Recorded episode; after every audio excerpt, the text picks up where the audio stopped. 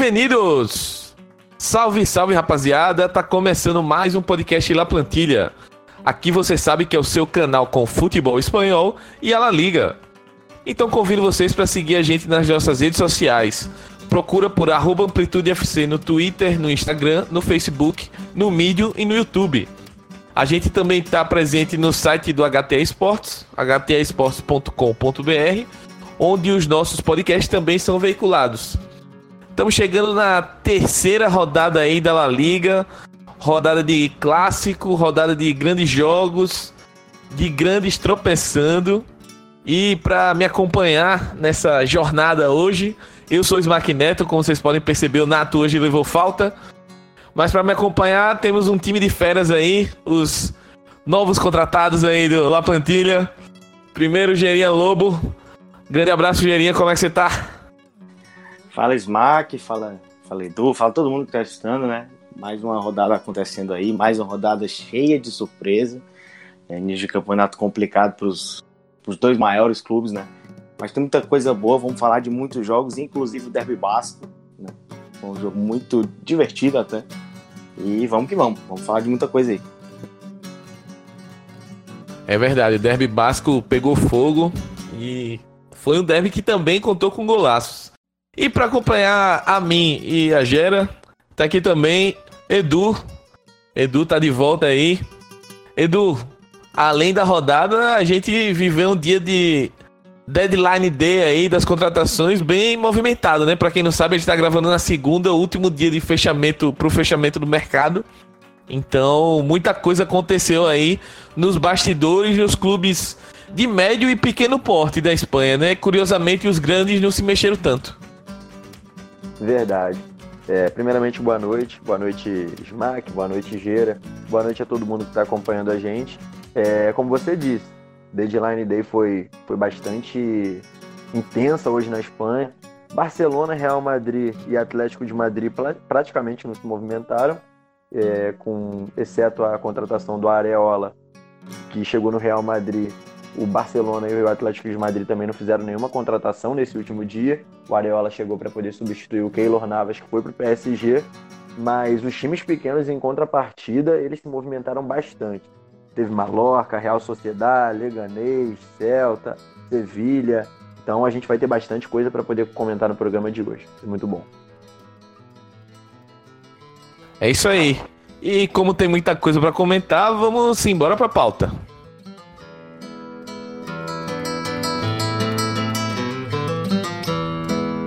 Então, galera, começando o nosso La Plantilha, vamos primeiro circular por esse mercado aí último dia de mercado, muita gente se movimentando. E queria pedir primeiramente para o Gera trazer o destaque dele desse último dia de mercado aí, fechamento do mercado espanhol. Muita expectativa com relação a nomes grandes como Neymar, é, Pogba e outros jogadores. Eles acabaram não vindo, mas os times se movimentaram bastante aí nessa janela, né? Com certeza, cara, com certeza. É, essa novela do Neymar finalmente acabou, né? É, provavelmente tinha acabado no final de semana mesmo, mas o bom é que deram o ultimato né, na segunda-feira. Mas mesmo assim, os três, os três grandes, é porque os três grandes se movimentaram muito no começo. Né? Principalmente o Real Madrid, é, Barcelona no decorrer foi contratando também, já tinha garantido De Jong, o próprio Atlético se moveu demais né? Deu uma reformulação boa no elenco. É, e nesse último dia, eu acho que não teve uma contratação de grande impacto, assim, que tinha muita atenção. Acho que até na, né, no futebol europeu, tirando o Icardi no PSG, acho que não teve uma grande assim. Mas eu, assim, eu, eu queria destacar duas contratações, né, no caso. A primeira foi a do Valência, que contratou o lateral português Thierry Corrêa, chegou do esporte, né? É, é um lateral, mais um lateral jovem, português, de 20 anos, tem uma, tem uma habilidade de apoio gigante, por mais que ainda seja maturo em algumas decisões, é, não é tão técnico assim, mas é um, é um cara que extremamente profundo, dá uma profundidade muito grande, é um cara extremamente rápido, e o Valencia estava precisando, né?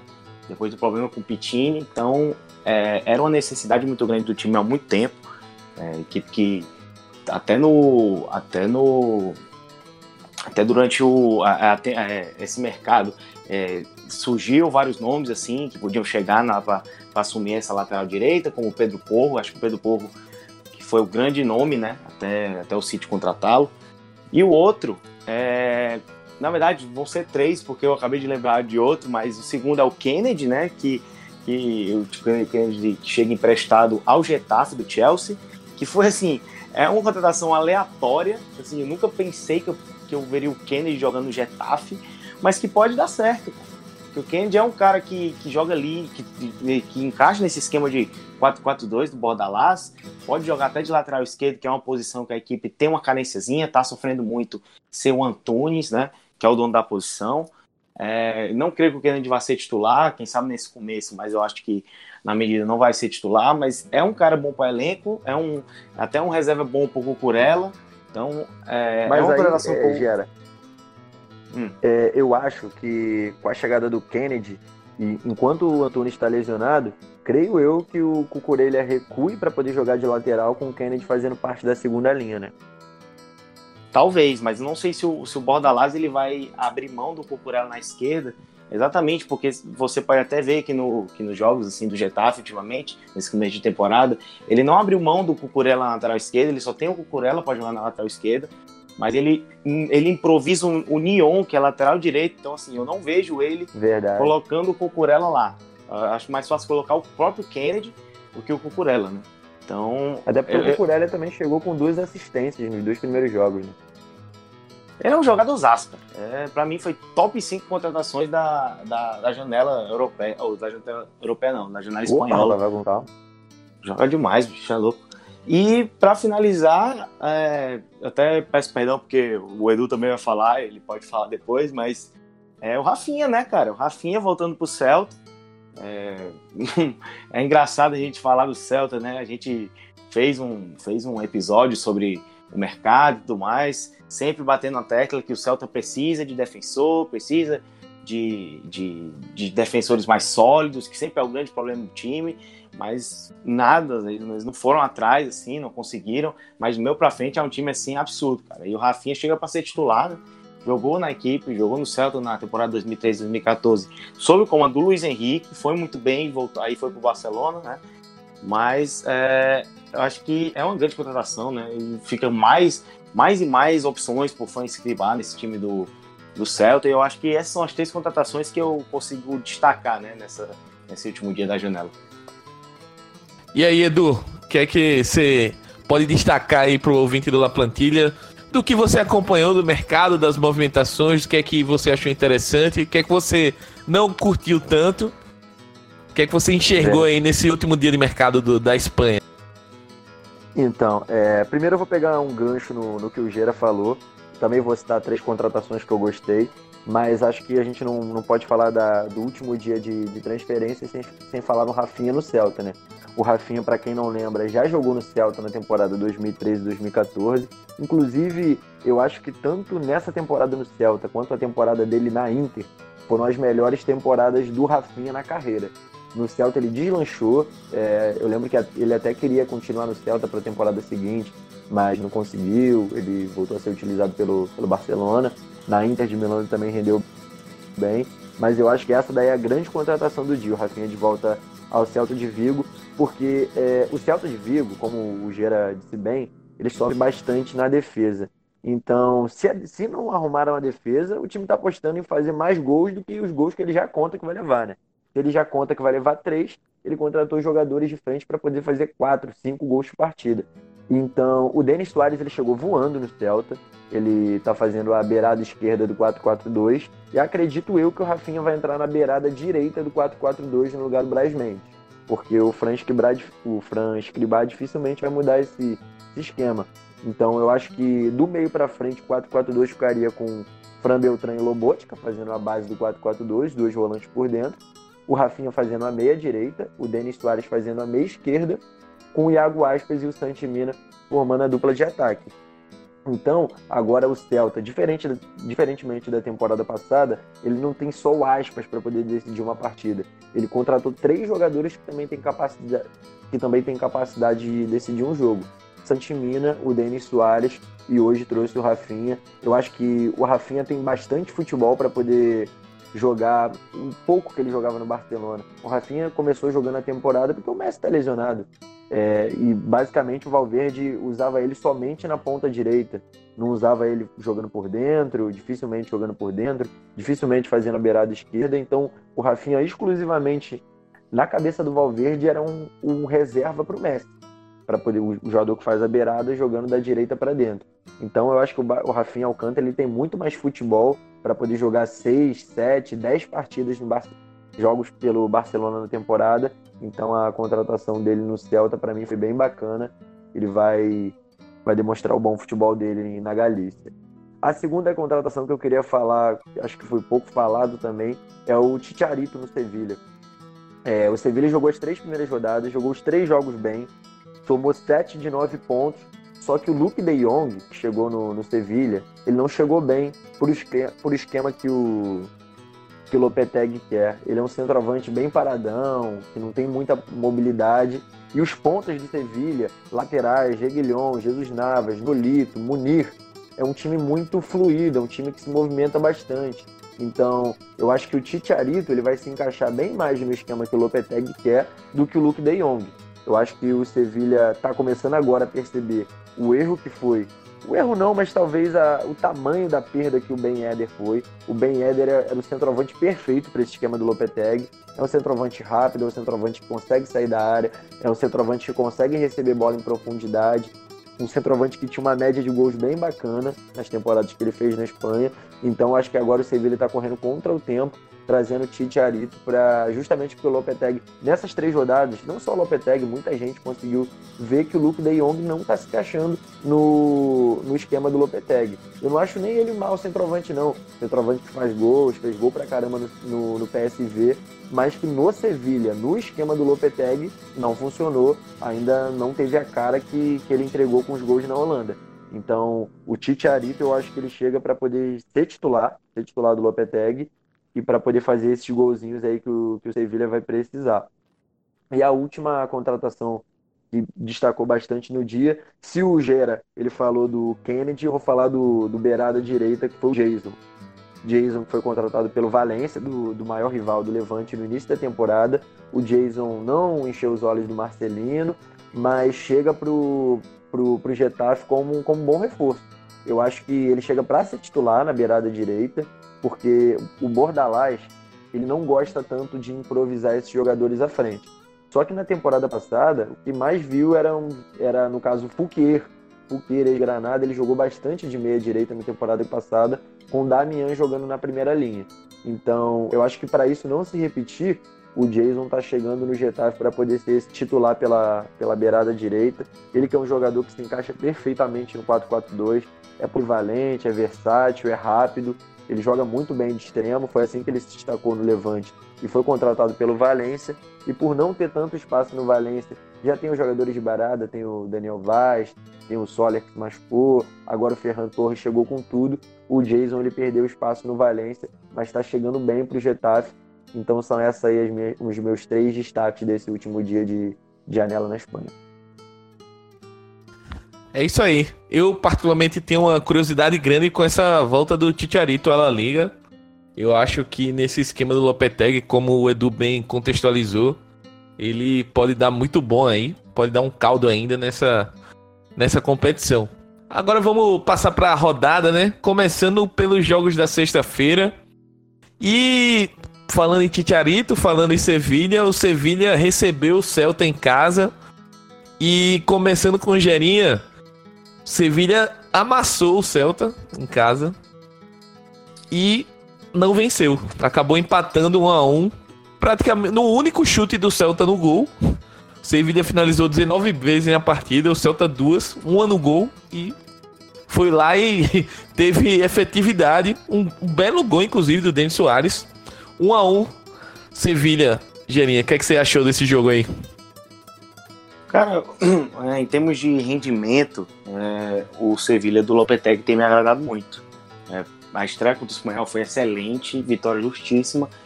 Contra o Granada, é, foi um jogo mais complicado, né? um jogo bem difícil, que a equipe ganhou, não jogou tão bem quanto na estreia, né? Contra o Celta, o primeiro tempo foi um massacre. O primeiro tempo foi um massacre do, do Sevilha. E é impressionante como o Lopetegui usa bem os laterais. A gente tava falando aqui off, brincando com o Edu, que, a gente, que eu e ele somos o, o Jesus Navas e o Reguilon, cara. É porque, é porque os caras com o Lopetegui são absurdos. Os dois, os dois apoiam o tempo todo, os dois chegam na linha de Jesus Navas na, na seleção, inclusive, né? E desde o ano passado ele vem nessa posição de ala aí, se destacando bastante. Demais, demais. É, ele, depois que ele saiu do City, ele chegou no Sevilha, ele já vem jogando bem, só que agora com o Lopetegui, o Lopetegui tá tirando o melhor dele. O cara consegue na linha de fundo todo, toda a jogada, cara. Ele é muito rápido. Ele tem alguns problemas, né, um pouquinho de problema nos cruzamentos, mas pô, o cara chega na linha de fundo direto. E isso vem muito do esquema do Lopetegui. Ele sabe usar muito bem os laterais e sabe associar muito bem esses laterais com os dois extremos do time, né? Então vem funcionando muito bem, principalmente a dupla Reguilon e Nolito, é, que vem se, se, encaixando muito bem. O Nolito aparece às vezes por dentro, mas depois aparece o Reguilon por dentro e ele apoiando direto. O Reguilon sempre. O, é um, ele é um cara muito intenso, né, cara? Ele, ele não tem medo de ir para cima também, é muito rápido. É, então, assim, o Sevilha dominou o primeiro tempo, dominou, acho que dominou o jogo todo, mas o primeiro tempo foi, foi um bombardeio para cima do Rubem Blanco. É, não saiu o gol e, engraçado, no segundo tempo, é, o Lopetegui gosta né, de dar bola do chão, gosta de trocar passe, circular e tudo mais, essas jogadas laterais. É, mas logo no, no, no, no, segundo tempo o gol saiu numa bola parada. Então, assim, é, futebol não tem nada de exato, né, cara? engraçado, o time martelou por baixo, martelou por baixo e conseguiu fazer um gol de cabeça com, com o Mudo Vasquez. Então, assim, é, só que o, o Sevilha não pode ter é, esses erros como teve, né, depois que tomou, depois que fez o gol logo, né? Porque fez o gol, já tomou logo depois o gol do Denis Soares. E falando um pouco do Celta, a gente falando, a gente fala muito da defesa do Celta, que a defesa do Celta tem seus problemas, sim. Tem, concordo, ainda tem muito problema para para corrigir. Só que assim, uma das contratações que a equipe fez foi o, o José Aidô, que, olha, eu gostei da partida dele contra o Sevilha, eu gostei que ele conseguiu ser até sólido em algumas tiradas, é, até me surpreendeu, porque não dava muito por ele, então pode ser, pode ter sido um achado do Celta. O Rubem Blanco também começou bem a temporada, não tá falhando tanto como a gente sabe que ele falhava, é, eu, só que o ataque do Celta foi uma preocupação, a gente bota tanta fé no ataque do Celta, só que aí o ataque não fluiu, e muito por, pela essa intensidade também do Sevilha, de marcar em cima, é, pressionar quem está com a bola, é, que deu certo, né? Só que foi um resultado assim que doeu no coração do Sevilha, que perdeu 100%, mas assim, o futebol ainda do, do time do Lopetegui é muito bom, é um time competitivo, não tem assim, se você pega, não tem peças extremamente é, que, que, fazem a diferença grande no jogo, como tinha na temporada, nas, nas últimas temporadas, com o Sarabia, com o Ben Eder, mas é um time encaixado, é um time organizado, é um time que vai dar trabalho para muita gente. Concordo, acho que é um time que vai dar muito trabalho ainda essa temporada e tá na, tá na ponta da tabela, o que é importante largar bem nesse começo, principalmente quando os grandes não o estão fazendo. Agora, passando para o próximo jogo da rodada, a gente vai falar do clássico, Edu. Clássico Basco, Bilbao 2, Real Sociedade 0. Iñaki Williams, caixa. E um, um, belo gol que, ao mesmo tempo, é, alguns consideraram falha do goleiro, do Raul Garcia. Um, golaço, ao meu ver. Para mim foi mais golaço do que falha. Mas é isso. Bilbao começou com tudo a temporada também. É um time que terminou bem a, a, a, segunda metade da La Liga na temporada passada e agora começa, parece que na mesma toada, né, Edu?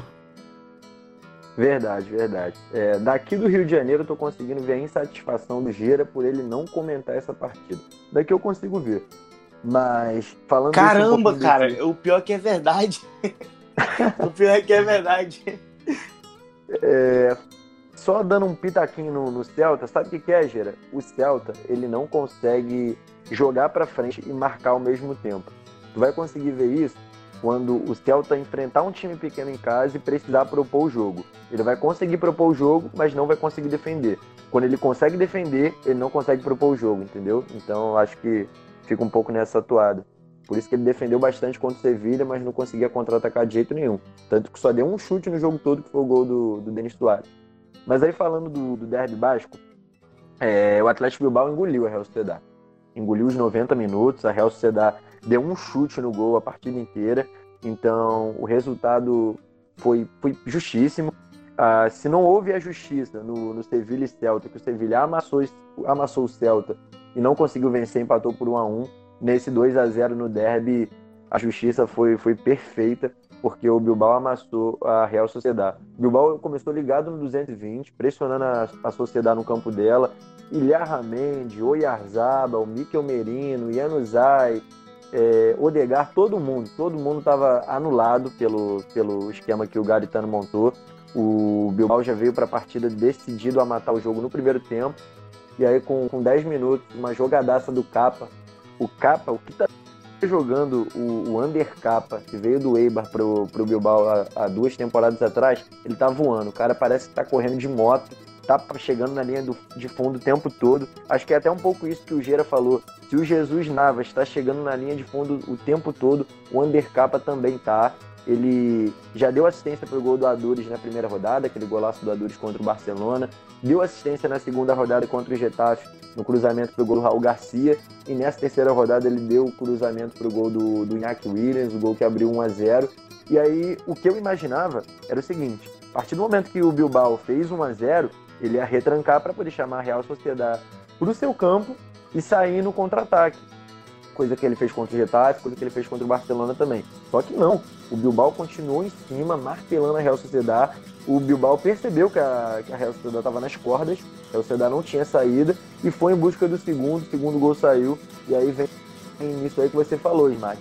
Falha ou golaço? Na minha opinião, um pouquinho dos dois, mas foi mais falha, porque o Raul Garcia ele pega muito bem na bola, encobre o Moyá, só que aquela mãozinha do Moyá não tem como, Smack a bola vem, vem fraca, vem um, o chute é bonito. O, foi, a jogada foi do lado esquerdo, o Yuri rola a bola para o Raul Garcia, ele dá a cavadinha de esquerda, mas o Moyá, mãozinha de alface, mãozinha de manteiga, joga a bola para dentro, 2 a 0 e aí sim, a partir do 2 a 0 o, o Bilbao começa a recuar um pouquinho mais, chama a Real Sociedade para o seu campo, só que a Real Sociedade não consegue criar nada de nada de nada, porque o Bilbao está muito bem postado, o Dani Garcia e o Nai Lopes Parece que eles jogam junto há uns 5, 6 anos, porque eles estão marcando muito bem. O Nai Lopes, que jogou pra caramba no Rai em 2017, tomou conta da camisa 8 da segundo, do segundo volante no Bilbao. Tá formando a dupla de volante com o Dani Garcia, que tá pegando tudo no meio. Então eu acho que esse 4-4-2 do, do, do Gasca Garitano no Bilbao está sendo sensacional. Foi o Gasca Garitano que tirou o Bilbao da zona de rebaixamento na temporada passada, arrancou com o Bilbao por muito pouco, não conseguiu a vaga na, na Europa League e o Bilbao esse ano chega fortíssimo voando, porque o Bilbao só tem o Campeonato Espanhol para poder disputar, claro, tem a Copa do Rei também, não tem competição europeia, então o Bilbao está descansando uma semana inteira para cada partida e encara todos os jogos do Campeonato Espanhol como uma final. O time está correndo demais e está fazendo por merecer esse início de liga maravilhoso. Falando rapidamente aqui da Sociedade, a Real Sociedade ela me, desapontou muito nessa rodada. Não só nessa rodada, porque quando ganhou o Mallorca também, não ganhou jogando tão bem assim. Acho que o único jogador que está tá sendo ponto fora da curva é o Odegar. Ele chegou emprestado do Real Madrid jogando muito no, no País Basco então, eu acho que esse time da Real Sociedade tá devendo um pouquinho, principalmente o William José nesse, nesse início de temporada. Então, vamos ver como é que, o, que a Real Sociedade chega aqui para essa sequência de campeonato. Anunciou, hoje apresentou, aliás, o Nacho Monreal, reforço para lateral aí, jogador que ex-Arsenal. E vamos acompanhar o desenrolar, mas eu particularmente gostei bastante da atuação do Bilbao nesse clássico, achei que o time foi muito bem. Passando agora para o próximo jogo da rodada, é um empate aí. Quem acompanhou a prévia, as prévias aqui do La Plantilha, sabe que a, a gente aqui avisou o quão difícil é jogar contra o Sassunha lá dentro. E o Barcelona sentiu um pouco disso. É, saiu atrás, saiu perdendo o jogo conseguiu a virada com direito a gol do Arthur que não comemorou meio fulo da vida com Valverde pelo banco. Só que aí o Piquet foi lá, cometeu um pênalti bizonho e o jogo acabou 2 a 2 Uma grande partida, ao meu ver, do Osasuna, dentro da sua proposta de jogo. E o Barcelona segue com aquela dificuldade aí de criação quando o Messi não joga, né, Gerinha? É, o Messi não joga, o time não cria, pelo menos não consegue criar a contento para conquistar as vitórias. Pois é, cara, o Barcelona tem tanto talento nesse time. E ver é, essa dificuldade, tudo bem, que é o Messi, é, faz falta em qualquer time, isso é claro. Mas o rendimento sem ele é preocupante, cara. Tudo bem que contra o Betis, a equipe depois que fez o primeiro gol, começou a jogar melhor. O Griezmann foi muito bem, né? Para mim foi o melhor jogador da segunda rodada. Mas é, contra o Sassuna foi um time assim, to, é, completamente pragmático, um futebol pragmático demais. É, time lento, é, não conseguia circular a bola com velocidade. O De Jong foi muito mal no jogo, é, o Busquets foi muito mal, o Griezmann não, não, não conseguia participar. É, não tinha alguém que quebrasse é, essa, as linhas do Sassuna com um drible mais veloz, algo do tipo. E isso complicou demais. Enquanto o Sassuna jogava, é, esses times que vieram da segunda divisão, a gente está falando muito bem deles porque, pô, os caras os caras estão jogando com vontade absurda, os caras jogando com intensidade muito grande. E esses jogos fora de casa são muito mais complicados do que parece. E o Osasuna, a gente avisou, o Osasuna é um time bem, é um time com ótimas peças, é um time bem treinado e é muito difícil jogar, principalmente em Pamplona. Então, é, o Barcelona sofreu demais, só melhorou no segundo tempo, né? Com a entrada do menino, do garoto Fatih, de apenas 16 anos, e do Arthur, que entrou muito bem, por sinal, além de, além de fazer o gol, né? Jogou bem, entrou bem, participou bem, e eu acho que o Arthur deveria ter, ter mais minutos, né? Não sei se ser titular absoluto, mas ter mais minutos. É, então, é, tem muita coisa a melhorar ainda nesse Barcelona. É, tem, claro, a, os, os desfalques de Dembélé, de Soares, de Messi, claro que são preocupantes. Claro que é, o rendimento cai, mas, pô, é, tem muito talento ainda nesse time. E também não dá para depender só do Griezmann todo jogo. O Griezmann não é aquele cara que vai tirar o ele da cartola todo jogo. Ele é um cara extremamente regular, é, é muito bom jogador, claro, joga demais, mas não é aquele cara totalmente diferencial que vai decidir com o drible como o Messi consegue, é, com o passe como o Messi consegue. É, então tem muita coisa a melhorar ainda. O, o, time não, o time não tá bem, o time tá lento. Isso me preocupa muito. O Barcelona não tem essa lentidão toda como tá, como tá acontecendo. O primeiro tempo foi horroroso do Barcelona, horroroso. E o Osasuna, olha, é, é um time muito chato de jogar. É, time Ávila, é, Brandon, o próprio Roberto Torres, que é um jogador muito bom, para mim foi o melhor jogador dessa rodada, os dois gols, participou muito bem. É, então, assim, tem muita coisa a melhorar o Barcelona e o Osasuna vem me agradando muito todas as rodadas. É, é, eu, eu queria ver, a gente analisa muito, a gente vê quem eles trazem, né? A gente dá um prognóstico do que pode ser o time com, com os reforços, mas a gente não tem essa total certeza, porque a teoria é uma coisa e a prática é outra. Mas, mas o time vem, vem jogando muito bem, vem é, sendo muito competitivo e isso me agrada demais. O Barcelona tem que abrir esse olho, não, não dá para ficar só chorando por causa do Messi, tem que começar a jogar bola, porque já foram o quê? Uma derrota, um empate e uma vitória apenas, né? Isso não é muito do Barcelona. O Barcelona tem, tem quatro pontos em, de nove possíveis, não é um começo bem ruim. Mas vamos ver como é que o Valverde vai sair, porque é agora que ele tem que mostrar para os críticos dele, né, que ele é um cara diferente, que é um cara que consegue sim treinar o Barcelona. Edu, esse Barcelona aí é, vem rateando no começo da temporada. O único dos três jogos, o jogo que conseguiu vencer foi contra o Betis, que a gente está enxergando dificuldades nesse início do trabalho do Rubi. Mas contra o Sassunha voltou a apresentar problemas de, na criação, principalmente. E a defesa segue falhando, tomando gols, né? Verdade. É, o Barcelona ele tem uma grande dificuldade, pelo menos nesse início de temporada, é claro, quando ele está enfrentando times reativos.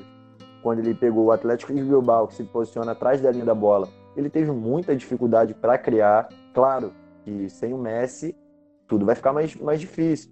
Você não tem um jogador que dribla dois, três, quatro jogadores. Você não tem o melhor finalizador do time. Você não tem um cara que vai meter o Jordi Alba, o Griezmann, o Suárez na cara do gol. Mas a dificuldade que o Barcelona está tendo para criar contra os times que jogam fechadinhos está tá sendo absurda, como o Gera falou. Claro, você pode depender do Messi? Claro que pode depender do Messi. O Messi é o melhor jogador do mundo. Ou se alguém não concorda comigo, ele está entre os três melhores do mundo.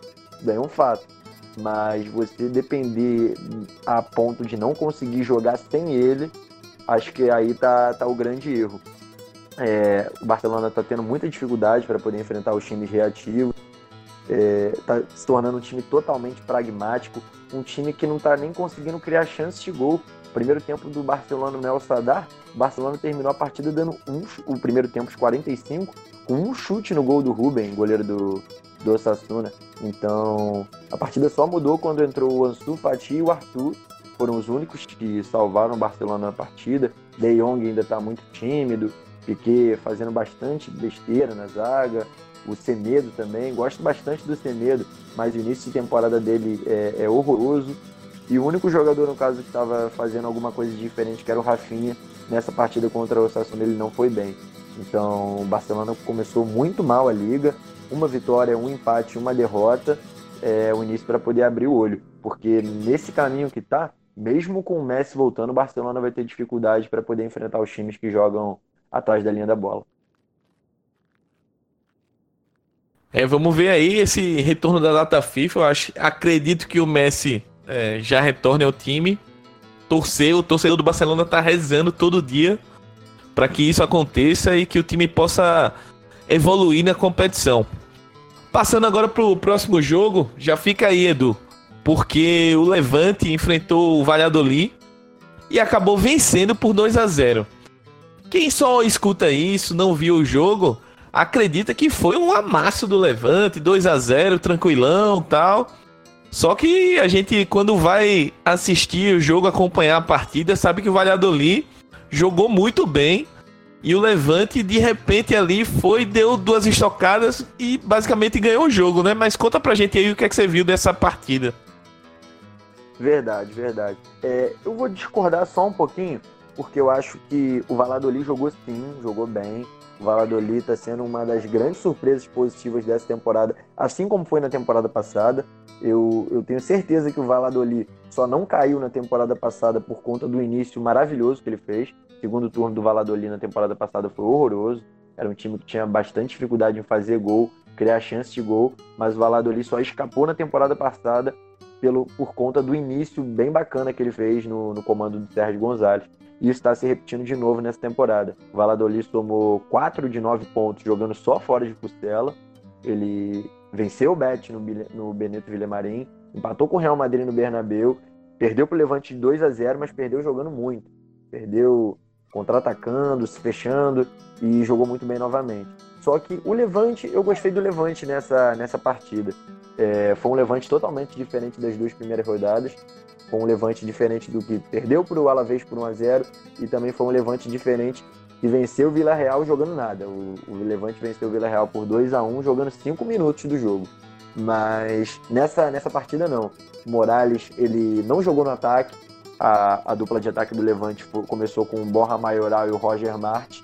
Roger Mart, que nessa partida já estava praticamente implorando a titularidade. Ele foi titular, não rendeu bem e quem entrou no lugar dele decidiu a partida, que foi o Sérgio Leão. Eu estou começando a achar que só os centroavantes do Levante que vêm do banco que podem decidir a partida. Porque nos dois primeiros jogos o Roger Mart veio do banco jogou bem, e o titular que foi o Sérgio Leão não jogou nada.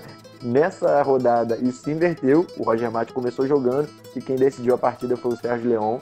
Ele abriu o placar, fez 1 a 0 e a partir daí acontece o que praticamente quebra o Valladolid, que é quando o Valladolid precisa sair para o jogo. O Valladolid ele é, é, um time muito interessante a partir do momento que o jogo está empatado ou ele está vencendo a partida. Ele é um time que fecha bem as linhas, joga muito compacto atrás da linha da bola e explora as, as bolas para o Sérgio Guardiola na velocidade, para o Nau poder escorar, para poder escorar a bola. Tem o Valdo também, que está sendo um ponto esquerda que está sendo bastante sinuante, partindo para cima, as enfiadas de bola do Nath Martinez, o Oscar Plano que está voando nesse que tá voando nesse início de temporada, mas a partir do 1 a 0 o jogo ficou bem preto para o Valladolid, porque ele precisou sair, teve chance de empatar, mas também cedeu o contra-ataque.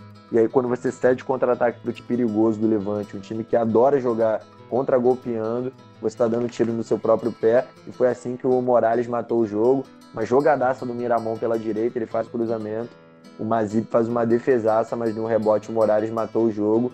É, o placar, não sei se é injusto, porque o Levante mereceu ganhar, ganhar de 2 a 0 o Levante jogou bem para isso, mas é um pouquinho injusto com o que está fazendo um campeonato, um início de campeonato muito bom, mesmo tendo somado 4 pontos de 9 jogando fora de Costela. Agora eu quero ver como o Valladolid vai se comportar jogando as partidas dentro de casa, quando ele vai ter que propor o jogo.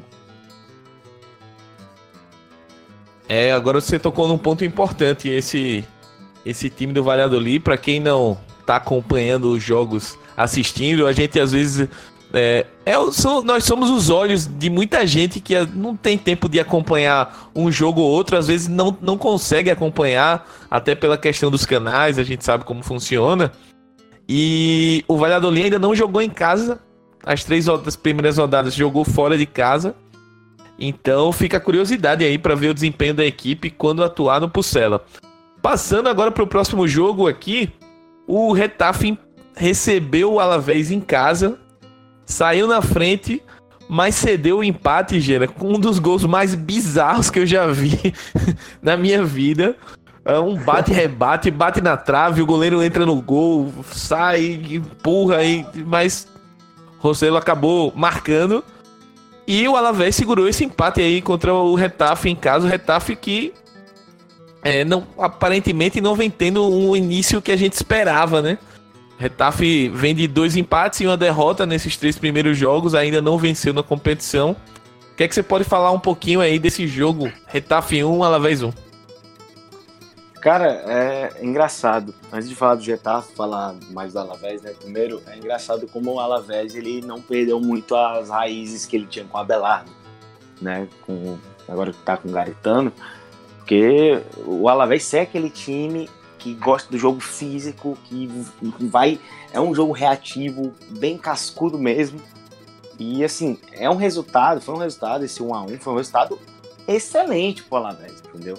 Mas pelas circunstâncias do jogo, pô, eh, se eu não me engano, foi 15 chutes do Getafe contra só 5 do Alavés. Foi, é, só, não, só não foi pior do que Sevilha e Celta. E os dois jogos acabaram a um. Então, assim, é, o futebol é aquela coisa, o futebol é, no, é, é, na prática, não é na teoria. Você pegar o que Getafe e Sevilha fizeram nos jogos, era para vencer, entre aspas. Só que não. E o Alavés vem até, vem sendo um time muito competitivo de novo. É, jogar no Mendes Rosa é muito difícil, claro que dessa vez não foi lá, né? Foi no Coliseu Afonso Pérez, mas é um time que bem competitivo para jogar contra qualquer equipe, é, sabe se postar defensivamente. É, tanto que até a gente até esqueceu de falar aqui, mas trouxe o Lisandro Magajan, né, do, do Ajax, agora, né, nesse último dia da janela, outra contratação que, assim, é interessante, é uma aposta, né, já que ele foi mal no Ajax, mas é um cara que vai brigar por posição com o Rodrigo Eli ou Eli, não consigo falar direito o nome dele, mas. É, é ele mesmo. Eli, né? É, do Rodrigo Eli, brasileiro. É, vai brigar a posição com ele, passou a dupla do Laguardia depois da saída do Maripan. É, e o jogo do Alavés vai ser esse, como foi contra o Getafe. Vai ser de ligação direta, vai ser na briga ali do Joselu, que pelo visto vai ser o titular mesmo do time. Vai ser na, no jogo físico, se defendendo, saindo em velocidade, buscando a jogada pelos flancos. Então, foi um resultado muito bom. Um resultado muito bom para o Alavés, enquanto o Getafe não começou, realmente não começou bem o campeonato. É, não venceu ainda, tem dois empates né, em casa contra o Atlético, agora contra o Alavés. E, assim, o Bordalás sabe que ainda é início de temporada, é, a equipe tá, tá voltando agora, mas, assim, tem que dar uma resposta logo, porque tem Europa League já já. Né? Depois da FIFA já tem Europa League. E é um time que, que que vai brigar para pelo menos chegar na segunda fase. Deve chegar, né? Pelo menos na segunda fase. Vamos ver até onde esse time vai, mas é um time muito bem treinado. Tem agora esses reforços chegando. É, vamos ver como é que o Bordalas vai encaixar, mas tá bem abaixo do que, do que se pode, do que a gente sabe, né? Eu acho que até no, no ataque mesmo, acho que, é, que foi o ataque que foi tão bem na temporada passada, é, com o Jaime Mata, com o Jorge Molina e o Angel. É, até o Edu falou que, que a torcida não está muito feliz com o Angel, né? Mas que é um cara que eu gosto muito. Eu acho que dos três atacantes depois do Mata, eu ainda prefiro ele ao Molina. Mas o próprio também Jaime, gosto, gosto. o próprio Jaime Mata não tá, não tá tão bem ainda nesse início de temporada, tá meio lento. O Molina, eu acho que. Eu nunca fui tão fã do Molina, eu sei que ele foi muito importante. Mas é um cara que já é mais um ano mais velho, seus 36, se eu não me engano, 36 por aí. Então, assim, não, também não dá para ficar apostando direto nesses caras, às vezes vai, vão ter uma caída. É, mas a grande notícia é o Cucurella mesmo, né? O Cucurella que chegou como uma grande contratação né, desse, desse mercado do, do Getafe e vai, vai mostrando que valeu a pena. É um cara muito bom, um cara intenso demais. Esse time encaixou como uma luva nesse 4-4-2. Mas tem muita coisa a melhorar ainda. O Getafe, voltar lá disso, voltar lá é um técnico fantástico e vai dar, vai dar conta, mas também tem que começar a ganhar, tem que começar a pontuar, principalmente em casa. O Coliseu Afonso Pérez é a grande, a grande virtude desse time, né? Tem que fazer valer isso aí. Mas é, o Alavés saiu como grande vencedor. É um resultado bem, muito bom. E o Alavés, mais uma vez, o Alavés começando bem o campeonato. Hein? Não, não começou como na temporada passada, mas é, ainda tá bom. Isso é bom porque mudou de técnico, perdeu peças muito importantes em relação à temporada passada, como o Johnny, como o Caleri, até o até o, o próprio é, Ibai Gomes, né, que perdeu ainda na temporada passada, mas é, começou muito bem, foi um dos caras que, que eram mais importantes nesse ataque do time. Então vamos ver, vamos ver como é que, como é que as duas equipes vão continuar essa temporada aí. É isso aí. Uh, expectativa grande aí no Retafe. Eu, eu, acredito ainda na reação. O time está é, recebendo muitas peças novas. Pode ser que isso esteja atrapalhando também. Mas passando para o jogo seguinte, que encerrou a rodada, a jornada de sábado. O Betis recebeu o Leganês, saiu atrás do marcador, mas conseguiu uma virada importante, Edu. E antes de passar a bola para você, queria destacar esse início de temporada do Moron, né? Três jogos, três gols. Ele é um cara que já estava no elenco do ano passado, o elenco que a gente vivia cobrando é, pela falta de gols, pela falta de gente para marcar gols. E agora parece que com a chegada do Borja Iglesias, o Moron resolveu se coçar e tá deixando os golzinhos dele, né? Verdade. É, nem você e nem o Gera estavam comigo aqui semana passada. Tava o Fiuza e o. E o. Ih, rapaz, agora fugiu o nome? Nato. E, e o Nato. Tava o Nato e o Fiuza aqui. E eu falei que o Loren Moron era o centroavante mais azarado do mundo. Porque ele tinha feito dois gols nas duas primeiras rodadas que não serviram de nada. Ele tinha feito o gol contra o Valladolid e o Betis perdeu, e ele tinha feito aquele golaço contra o Barcelona e o Betis também perdeu a partida de, de 5 a 2 Aí eu acho que ele ouviu o nosso podcast da semana passada e resolveu fazer um gol importante. Foi o gol do 1 a 1 que iniciou, no caso, a virada do Betis contra o Leganês, 2 a 1 Lorém Moron começou com tudo a temporada. Eu acho que bate muito nisso aí que você disse mesmo. É, quando chega o Borja Iglesias, ele se vê desesperado e tem que mostrar de alguma forma que ele pelo menos é útil. É, assim que o Borja Iglesias se recuperar de lesão não tem como, ele vai ser o titular, ele é muito melhor que o Lorém Moron, mas o Lorém Moron tem que mostrar que ele é útil pelo menos para o elenco ou para uma situação dessa em que o Borja Iglesias não possa jogar. Ele começou voando a temporada, são três gols em três partidas. É, mas o que eu gostaria mesmo de citar no Betis é o Fekir. O Betis teve o Giovanni Lo Celso voando na temporada passada, tanto que ele foi contratado pelo Tottenham e o Fekir deixa para a peteca não cair de jeito nenhum, né? O Gera até falou, eu lembro do Gera falando que o Fekir ainda é um upgrade em relação ao Lo Celso. Eu concordo também, apesar de ser fã do Lo Celso, mas o Fekir ele parece que não existe adaptação para ele. O cara já chegou adaptado, chegou fazendo gol, chegou dando assistência. Contra o Leganês ele fez o gol da virada. Já são dois gols em três partidas. Então o francês chegou também voando em, em Heliópolis. Mas eu gostaria de falar do Leganês, que o Leganês para mim é um candidataço, aço, aço, aço a cair para a segunda divisão ou a brigar muito, muito mesmo para não cair, porque o time do Leganês, o grande forte do Leganês era a defesa. Só que a defesa está tomando bastante gol nesse, nesse início de temporada, tomou quatro gols em três jogos, está tomando gol em todas as partidas e a dificuldade que esse time tem para poder criar as chances de gols é enorme. É, mesmo tendo o Bright White, o Inesiri, o Leganês que tinha o. Acho que o jogador mais criativo do Leganês foi embora, que era o Nabil Alzar, o marroquino. E o Leganês, apesar de ter o Oscar, tem o Arnaz também, o Leganês tem uma dificuldade absurda para poder criar chance de gol. Vamos ver se melhor agora. Chegou o Carilho, o atacante aí Southampton. Ele é brigador também. Eu acho que não vai mudar tanto isso, porque o problema não são as, as finalizações, o problema não é quem está finalizando, o problema é que a bola chega muito pouco para o Enesiri, chega pouco para o Bright White. Tanto que a única que chegou no jogo para o Bright White ele guardou. O Bright White parece que caiu como uma luva também nesse nesse time do Leganês. É um dos poucos que estão salvando nesse início de temporada. Mas eu vejo o Leganês hoje, na terceira rodada, como um candidataço a ser rebaixado ou a pelo menos brigar bastante para não cair. E o Betis, é, eu acho que é uma incógnita o Betis, porque o Betis ele é um time bem bacana do meio para frente, mas eu não acho um time tão bacana assim do meio para trás. Apesar de ter os nomes bacanas do meio para trás, tem o Bartra, tem o Mandi, Fedal, Sidney, é, Emerson, Pedraza, tem jogadores bons do meio para trás. Eu não vejo o Betis tão sólido defensivamente assim. É um time que está também tomando gol quase todo jogo e que vai depender do ataque para poder pontuar. E o Royal Robles também ele pegou tudo nessa última partida, mas não é um goleiro que passa confiança.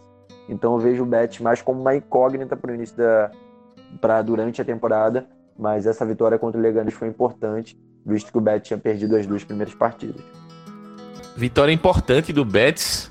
Vitória para dar um respiro aí para o trabalho novo do Rubi, quem sabe quem sabe a vitória dá uma tranquilidade maior para engrenar esse trabalho aí no, no pós-data FIFA. Passando para os jogos do domingo. Vamos lá, começar com primeiro a vitória do Valência, 2 a 0 para cima do Mallorca, Geninha. E o Valência é mais um pouco mais ou menos daquela narrativa. É, quem vê o placar não dá muita coisa pelo Mallorca no jogo. Só que o Mallorca, no começo do jogo, perdeu gols incríveis, estava jogando muito bem. Aí vem um pênalti meio mandrake pro Valência lá, o Parejo não tem nada com isso. Caixa. E no segundo tempo, rapidamente, outro pênalti, e aí o jogo desandou pro Mallorca, a vantagem 2 a 0 o Valência jogando em casa. É, acabou controlando bem a partida, né? Mas o que é que você enxergou aí de destaque dessa partida Valência 2, Mallorca 0? Perfeito, Mark, perfeito. Você, você definiu o jogo todo. Porque é, o mal desse, dos times pequenos é que eles não sabem matar quando tem que matar.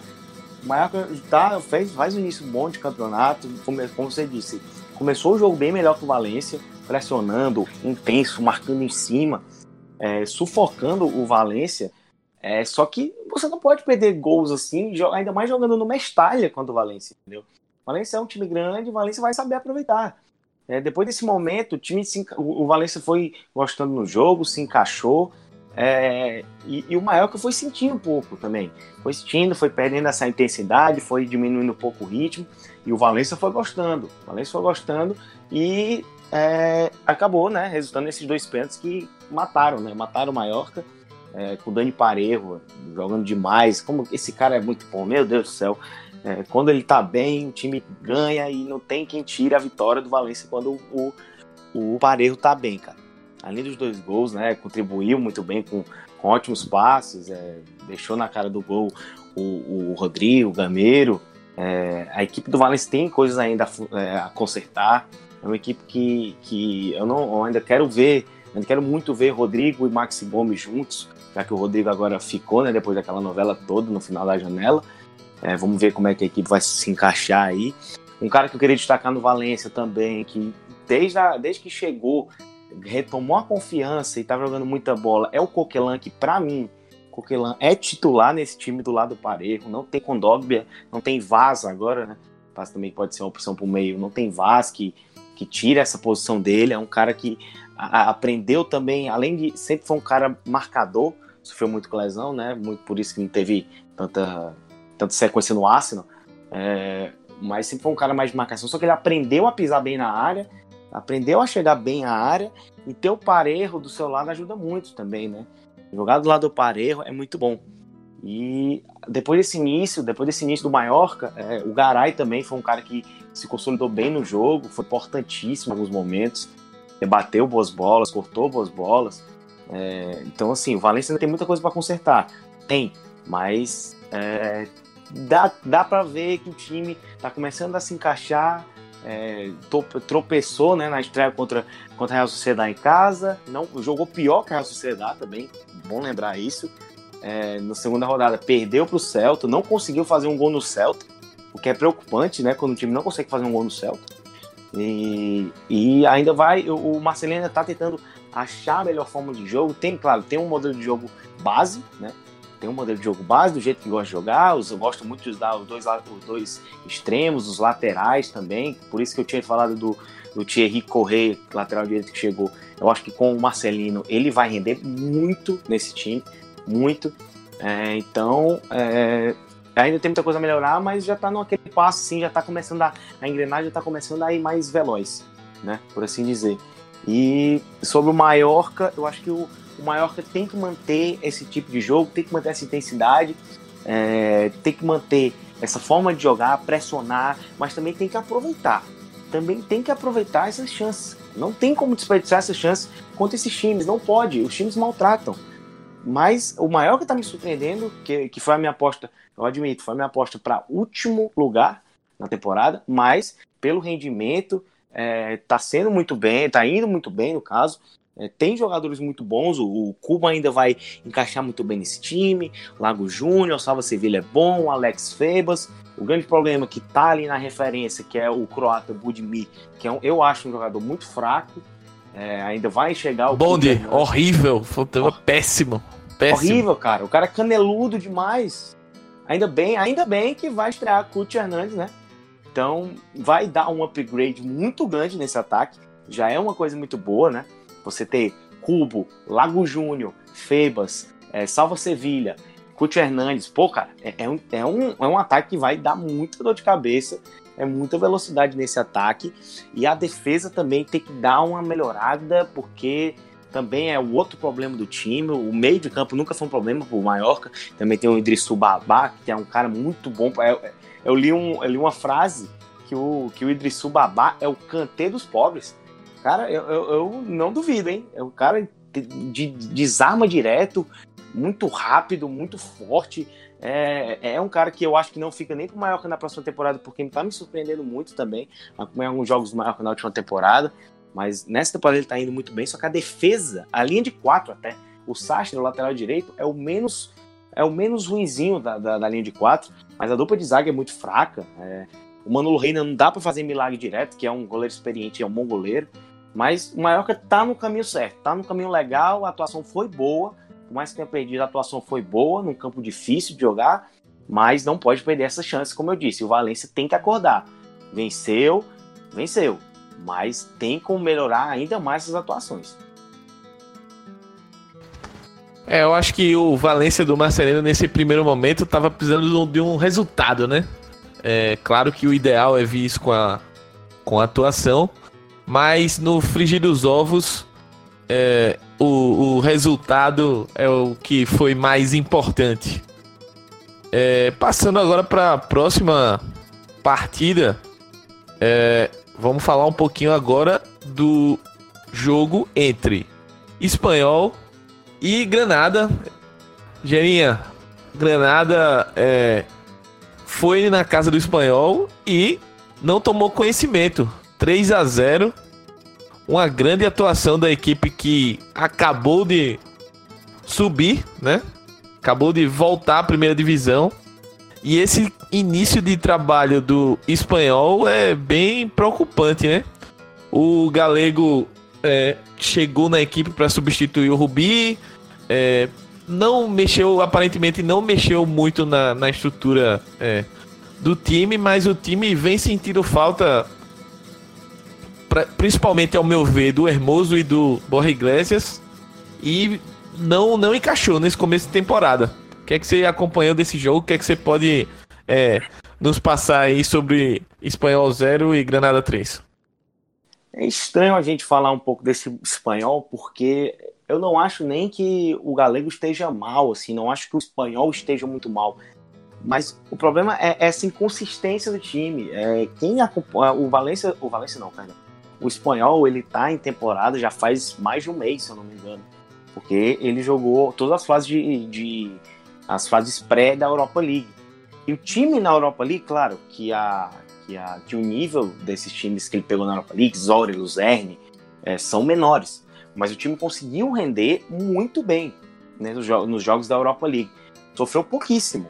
Todo mundo bem, Facundo Ferreira, Matias Vargas, todo mundo jogando muito bem.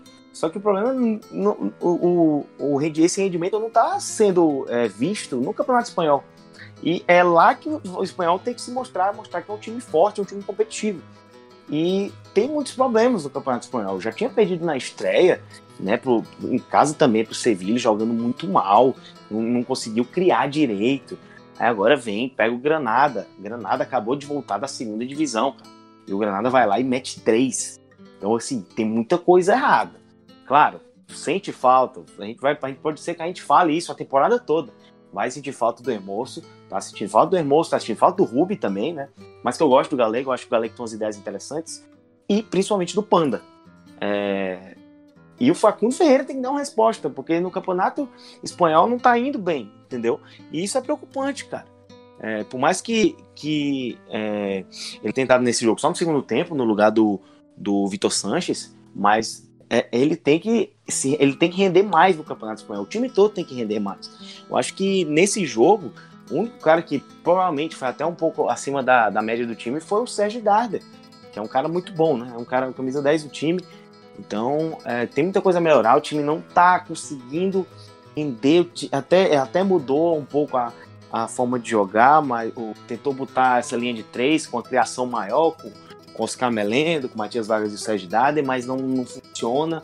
Eu acho que às vezes também falta um pouco mais de velocidade. Você, o Vargas é um cara muito criativo. Claro, ele pode jogar, ele joga pela esquerda também, mas não é aquele cara tão vertical assim, minha, na minha, no meu ponto de vista. Então, é, tem muita coisa a melhorar ainda.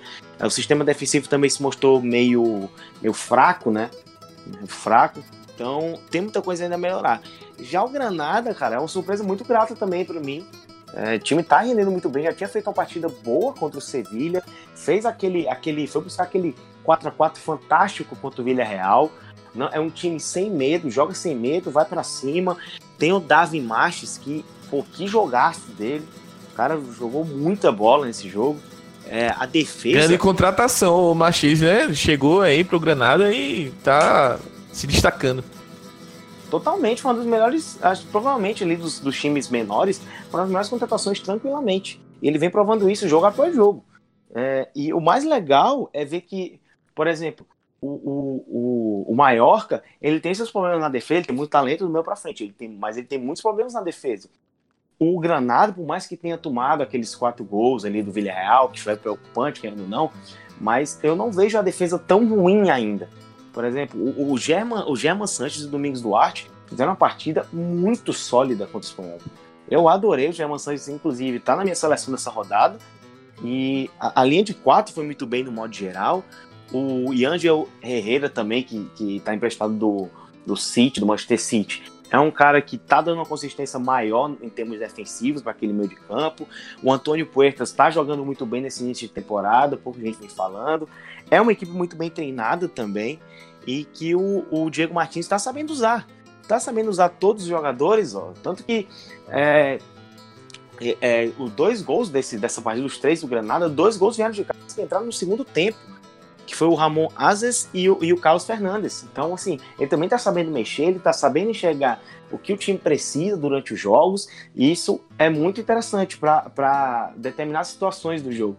Então o Granada venceu, venceu com méritos, venceu com méritos, não foi um 3 a 0 que chutou três bolas, a bola entrou, o time pressionou, não. Foi uma vitória com méritos e é um time para você observar, porque é, inicia bem o campeonato, é, tem quatro pontos em nove jogos, é, fez um jogo difícil contra o Sevilha, fez, fez o Sevilha sofrer, principalmente no segundo tempo, é, contra o Villarreal, foi buscar, mostrou que é um time de reação também, e foi lá pegar o espanhol e meteu 3 a 0 Querendo ou não, o espanhol, o espanhol é um time melhor, é um time bom, entendeu? Então foram três, entre aspas, né? Pedreiras nesse início de campeonato, o Granada tá saindo muito bem. É bom observar como esse time vai continuar, porque é, tem duelos diretos e eu quero ver como ele vai sair nesses duelos diretos também contra a zona de rebaixamento. É, eu, eu particularmente, dos três que ascenderam aí a La Liga, o time que tá mais me agradando nesse início de competição é o Granada. É, aquele 4 a 4 contra o Villarreal foi espetacular o jogo. O time demonstrou muita qualidade ofensiva também, coisa que eu particularmente não esperava tanto. Vamos ver aí a sequência do Granada, vamos ver se consegue manter esse nível. Passando agora para a próxima partida e chamar aqui o Edu, porque para mim esse foi o jogo da rodada. O Atlético de Madrid saiu atrás do marcador, tomou 2 a 0 do Eibar, do Mendilibar. O Vanda, entre aspas, em choque. Só que o time do Simeone nessa temporada, Edu, parece que a força ofensiva é, tá, tá sendo bem construída, tá, o time tá encorpando. E aí uma, um gol do João Félix, uma grande atuação do Renan Lodi na partida e o Atleti conseguiu a virada 3 a 2 Atleti líder do campeonato espanhol. O que é que você viu desse jogo aí? É um jogo, um jogo difícil para o Atlético, né? É, Atlético de Madrid sempre que encara o Eibar, ele encontra dificuldade, porque o Mendilibar muitas das vezes plagia, em tese, o, o esquema do Atlético de Madrid, ele bota o 4-4-2 também, então o duelo fica muito igual, fica um duelo físico. Só que o início de jogo do Atlético é um início de jogo despretensioso, de um time que está um pouquinho relaxado, e você não pode jogar contra o Eibar assim nunca, nem dentro nem fora de casa.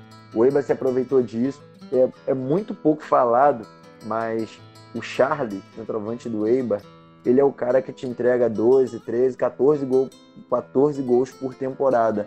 É, ele faz sempre gols naqueles jogos que ninguém assiste. Eibar e Valladolid, Eibar e Granada, Eibar e Mallorca.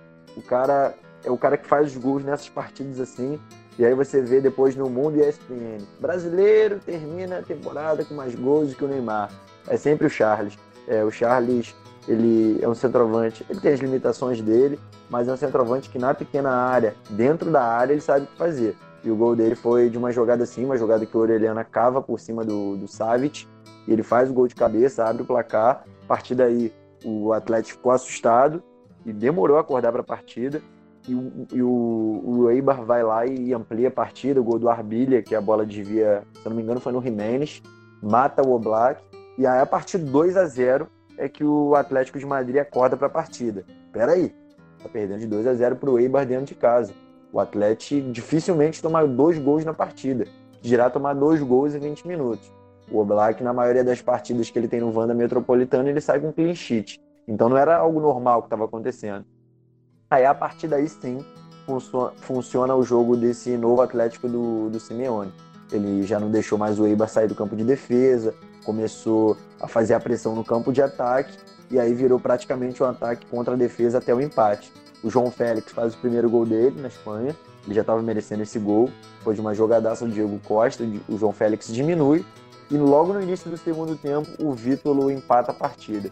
E eu acho que é aí que a partida muda para o Atlético de Madrid, porque o Atlético, Atlético de Madrid não demorou a fazer o empate, ele fez o 2 a 2 logo aos 6 do segundo tempo.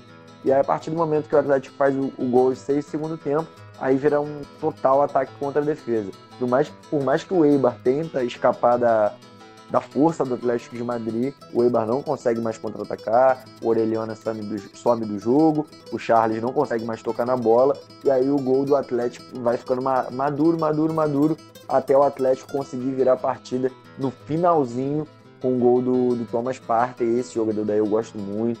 É um volante que, além de marcar ele não parece, ele parece ser aquele volante brucutu que não sabe fazer nada com a bola, mas ele finaliza, ele chega na, ele chega na área, ele cabeceia, então ele é um volante bem moderno.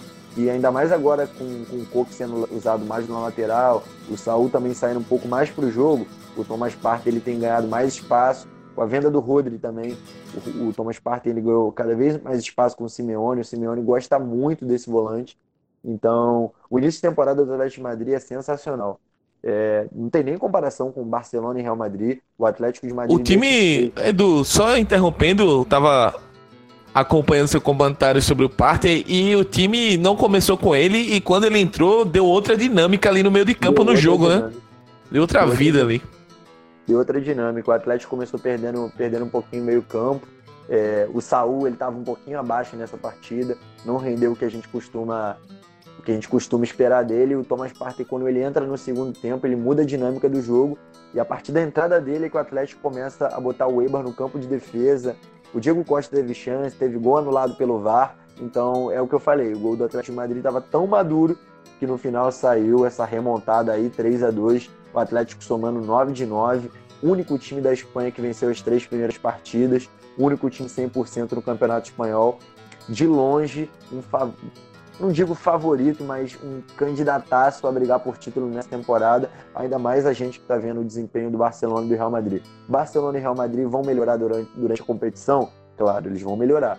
Eu acho bastante difícil que o Barcelona e o Real mantenham esse desempenho do início da temporada. Ainda mais que o Messi vai chegar, o Hazard vai voltar de lesão, mas o Atlético de Madrid, o Atlético de Madrid muito provavelmente também vai manter esse desempenho que ele teve até agora. É um time bem sólido, que está mostrando um caráter cada vez mais ofensivo. Ponto fora da curva defensivamente foi essa rodada contra o Eibar levar dois gols. Mas a gente sabe que esse não é o comum do Atlético de Madrid. Então eu espero um Atlético até certo ponto favorito, pelo menos vendo dessa terceira rodada para vencer o Campeonato Espanhol. É, vamos. Acho que Edu passou a régua aí no jogo do Atlético, então até pelo adiantado da hora, vamos pro último jogo aqui da rodada, porque o Villarreal empatou com o Real Madrid no Eterno El Madrigal, 2 a 2 é, Um jogo em que o Bale, que até outro dia desse aí era uma peça totalmente descartada, é, marcou os dois gols do Real Madrid. E, Gerinha, o Real Madrid, apesar dessa, desses dois gols, segue com uma certa dificuldade para criar um volume ofensivo e ao mesmo tempo segue sofrendo na transição defensiva do, do, da, do jogo, né? A gente vê o Real Madrid tomando muitos gols e desde a pré-temporada e o Zidane ainda não conseguiu é, achar o, a maneira certa ali de dar uma estancada nisso aí. Pois é, cara, e jogar no, no, no, El, no Eterno El Madrigal, né, agora que tá de La Cerâmica, sempre é complicado pro Real Madrid. Não só pro Real Madrid, claro, até pro próprio Barcelona. Mas pro Real Madrid tem sido um, uma sofrideira danada. Só que Gareth Bale, que, se eu não me engano, foi o primeiro gol em La Liga pelo Real Madrid, claro, foi no Real Madrigal e ele sempre joga muito bem no Real Madrigal, é engraçado isso, por mais que tenha sido expulso nesse jogo, mas é, fez dois gols, é, vem, vem come, começou muito bem a temporada, né, cara? Bale, mais uma vez, começando muito bem a temporada, é, mostrando para o Zidane que, que ele pode ser usado sim, porque a gente sabe que o Bale é muito bom jogador, né? É um jogador acima da média, só que o grande problema são sempre as lesões, é, que sempre matam uma sequência boa dele. Mas, enfim, sobre o jogo, é, eu consegui ver esse jogo, não, não vi o jogo ao vivo, vi o jogo em VT, né? E que eu percebi é que o Real Madrid também ainda, às vezes, está numa marcha lenta ali. E o Villarreal, Villarreal nessa temporada, por mais que tenha tropeçado na, contra o Levante, mas o Villarreal tem sido um time mais intenso, é isso que eu tenho percebido. Não venceu ainda, né? Foram dois empates e uma derrota. É a mesma situação, por exemplo, do Getafe. Mas é uma equipe que, assim, em comparação à temporada passada, tem me agradado mais.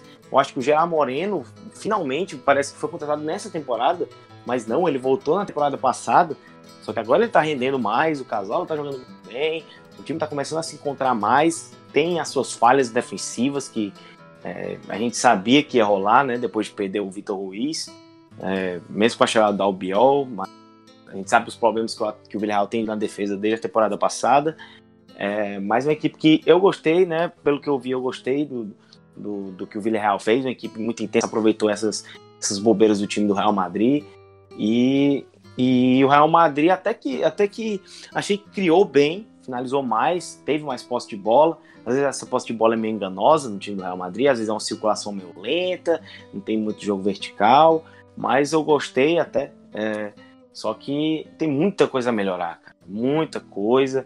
Essa defesa continua fraca e a gente sabe do talento dessa, desses caras, né, do, da, da dupla de zaga que é, Varane e Sérgio Ramos ainda são fantásticos, só que estão sofrendo demais desde a pré-temporada. Parece que ainda estão na pré-temporada. E isso é um problema que não pode acontecer para o Real Madrid. Cara. Não pode. É, a gente está falando de um jogo contra o Villarreal, mas imagina quando pegar um Barcelona da vida. Imagina quando pegar um próprio Atlético da vida, como aconteceu até na pré-temporada. Não dá, não dá. É, é, é esses jogos assim, o Real Madrid consegue recuperar. Ele, ele tem esse potencial para recuperar.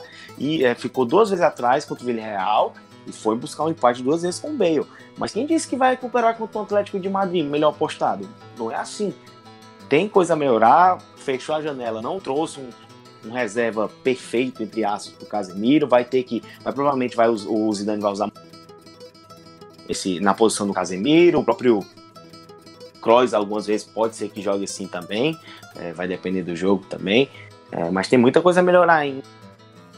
Claro, a gente fala, a gente, a gente critica, mas também sabe que tem muitos desfalques. Nesse jogo não contou com Rames, não contou com Isco, não contou com Brainha, ainda tá sem o Hazard, também não contou é, com o não volta né, nessa temporada. Tem muitos problemas? Tem, mas tem além para isso, cara. O Zidane ainda é um futebol ainda muito pragmático. O Real Madrid eu nem acho que está jogando horrível como, como, como muita gente fala, mas a, o problema é que a gente sabe que os caras podem render mais que isso, entendeu? Então é preocupante é, esse início. Eu acho que não é tudo, não é, não é o fim do mundo. Acho que tem, claro que tem coisa melhor, mas também tem coisas boas. É, dá para ver alguns jogadores que, que não fizeram temporada boa na última temporada, é, rendendo mais o próprio Bale. O Modric que nesse jogo começou no banco é, também está bem nesse início, mas tem muita coisa a melhorar ainda. Foi mais um tropeço e é assim normalmente o Real Madrid pede, é, pede os campeonatos para o Barcelona nesses tropeços. O Barcelona está tropeçando e era agora para o Real Madrid aproveitar. Só que não Verdade. consegue. Não, não consegue. Não tem, se, se não aproveitar esses tropeços do Barcelona, que são tropeços raros, cara, o Barcelona é, é, tropeçou duas Quem tá aproveitando por enquanto é o Atleti, né? O Atleti tá na, na ponta aí, aproveitando os tropeços de todo mundo. Vai largando. E, e esse time do Atleti é, é um time que tem condições de segurar uma vantagem, uma gordura aí é, no decorrer do campeonato. Ao contrário de outras temporadas que o Atlético estava começando mal e depois corria atrás. Essa temporada o Atlético está começando bem, não está vacilando tanto. Ainda que o desempenho não seja aquele ideal, mas não está vacilando. Exatamente. O, o Atlético, ele normalmente ele faz o contrário ele começa mal o campeonato, estou pensando aqui ali, e ali para novembro, dezembro, ele começa a jogar a bola dele. Dessa vez ele já está se meio que se antecipando aos rivais, tá abrindo essa gordurinha, já abriu é, já abriu quatro para o Real Madrid, já abriu é, cinco para o Barcelona. Isso aí é, o Atlético sabe utilizar, né? Sabe aquele 1x0zinho que a gente conhece do Atlético? Ele vai buscar todos os jogos e ele consegue. Então, é, tem que abrir esse olho, o Real Madrid e o Barcelona também, mas o, o Real Madrid que tem que mostrar mais, mais que o Barcelona na La Liga, né? A gente sabe que o Zidane mesmo deixou claro, mais uma vez, que para ele, pelo visto, a prioridade é a La Liga, quer vencer a La Liga, que ele ganhou uma vez. Então vamos ver, não pode ficar tropeçando assim. É, beleza, tem o Hazard voltando na, na, depois da data FIFA, o que é muito importante, né, cara? Porque é o melhor jogador do time. A gente sabe que é um cara diferenciado, né? A gente sabe que depois do Messi, provavelmente, né, podem discordar de mim, mas é o melhor jogador do campeonato. Então, vamos ver como é que, como é que o time vai se encaixar. O Zidane vai ter esse tempo para pensar algumas coisas. Claro que ele não vai estar tempo de treinar, porque o time todo praticamente é convocado, né? Mas ele vai ter tempo de pensar, ver o que, que tem que fazer com esse elenco, né? Vamos ver como ele vai saber utilizar na volta do Hazard, quando tiver todo mundo com, com o próprio Rames, com o Isco. Ele, uma hora ele vai ter que definir uma equipe. Ele ainda não definiu. Nesse jogo, jogou, o Modric estava no banco, o Jovic jogou do lado do Benzema. É, então vamos ver como é que o Zidane vai saber tratar essa FIFA. Chega num momento importante para Real Madrid e Barcelona. Dar aquela esfriada e ver o que, que tem que consertar. É isso, chegou a hora do, dos times respirarem para a parada aí da data FIFA. A seleção espanhola tem jogos contra a Romênia e contra a Ilhas Faroe. E o La Plantilha, galera, como vocês sabem, vai acompanhar os jogos. Semana que vem o nosso podcast vai falar sobre a seleção espanhola, mas também vai falar de um tema que a gente é, não vai abordar hoje por motivos de tempo e por motivos também que na semana que vem a gente vai ter um pouquinho mais de espaço para falar com mais propriedade, que são os grupos da Champions. Saíram os grupos da Champions no, no último final de semana. Real Madrid já conhece o seu adversário, Barcelona pegou um grupo encardido, é o Valência. Europa é, League também? O Atleti. Oi? Europa League também. Europa League também, exatamente. A gente tem o Retafe aí voando, tem o Espanhol que conseguiu é, a classificação nas fases preliminares. Enfim, tem, tem muita coisa pra gente falar aí do, dos espanhóis é, na, na Europa. Mas a gente vai encerrando aqui o programa. Da terceira rodada já foi pra conta. E agora vou me despedir dos colegas. Primeiro, Edu, grande abraço, valeu, mais uma rodada pra conta e até a próxima. Valeu, Smack, valeu, Gera também. Foi legal falar dessa terceira rodada do Campeonato Espanhol. É, eu acho que a partir de hoje, do a gente falou da rodada, também falou da, das transferências. Eu acho que esse Campeonato Espanhol vai ser muito equilibrado pelo que a gente viu das transferências do, dos grandes times. Acho que da temporada passada para essa, o time que mais mudou foi o Atlético de Madrid. O Real Madrid e o Barcelona não evoluíram tanto assim como a gente esperava. A gente esperava Neymar, a gente esperava Eriksen, a gente esperava Pogba, a gente esperava Bruno Fernandes. Eles não vieram. Então, eu acho que o campeonato vai ficar bem mais nivelado, porque quem contratou mesmo foram os times pequenos. Os times pequenos se reforçaram. Acho que dá para contar nos dedos os times pequenos que mandaram mal nessa, nessa janela. O espanhol foi um deles, com certeza. Eu acho que o pior time da temporada contratando foi o espanhol e o Leganês. Agora Mallorca, Osasuna, Granada, Valladolid. Em média, todos os outros, Levante também, eles contrataram bem, então a gente pode esperar uma La Liga equilibradíssima essa temporada. Eu acho que essa temporada o campeonato vai ser decidido por poucos pontos, a gente vai chegar nas últimas rodadas com, todo, com bastante gente brigando por Champions, briga pelo rebaixamento, briga pelo título também. Eu vejo Atlético de Madrid, Real Madrid e Barcelona brigando lá em cima, páreo a páreo, sem ninguém distanciar. Sevilha também chegando junto. Então esse campeonato espanhol vai ser sensacional. Obrigadão pela participação e tamo junto.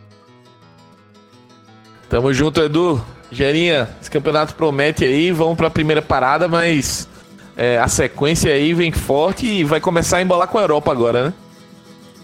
Pois é, cara. É, primeiramente, um abraço, né, Smack, Edu, sempre um prazer aqui falar da melhor liga desse planeta. Eu gosto sempre de jogar essa, essa, essa bomba aqui, que é a melhor liga assim, do planeta. Mas, é, cara. Confirmo. Confirma, todo mundo aqui confirma, né? Mas, é, acho que o campeonato é, não tem mais desculpa. Não tem mais desculpa os times, não tem mais o que consertar, assim, em termos de trazer jogadores para o plantel. Agora é com, é com esse time, é, é, são com esses plantéis, e agora que o campeonato vai entrar numa fase importante. Esse começo sempre é muito importante, e muita coisa ainda vai rolar. O campeonato tá, tá em aberto, claro, só três rodadas, mas os times, entre aspas, mais modestos é, vão dar muito trabalho, como sempre dão. Barcelona e Real Madrid vão ainda, claro, eles vão encontrar seu melhor jogo, vão render mais ainda, tem seus melhores jogadores ainda vão voltar de contusão, principalmente. E vamos observar, vamos, ver o que, se vai rolar alguma evolução depois dessa data FIFA. É, data FIFA também sempre é um sofrimento para muitos times por, por, por meio de contusão. Real Madrid, então, tá com 6, 7 contundidos, é, já vai botar, já vai é, se benzer logo para não ter esse problema, para não ter mais problema. Mas vamos ver, vamos esperar aí para ver como é que a gente vai voltar depois dessa data aí. É, depois a gente vai analisar até a Espanha também, vamos ver como é que o time do, do Robert Moreno tá, tá se preparando. E é isso, um abração a todos, mais uma vez obrigado pela participação aqui, né? E até a próxima. É isso aí, galera. Eu sou o Smack Neto e você pode acompanhar a gente do Amplitude, inclusive pode aproveitar esse finalzinho aí de programa para assinar o feed da gente no Spotify, no Apple Podcasts, no Cashbox, no Podcast Addict, enfim, o seu agregador preferido. Pode assinar o nosso canal do YouTube também para ajudar a gente a ficar mais conhecido, mais famoso na podosfera e, consequentemente, o nosso trabalho chegar a mais pessoas. No mais é isso, semana que vem a gente tá de volta. Grande abraço e até a próxima.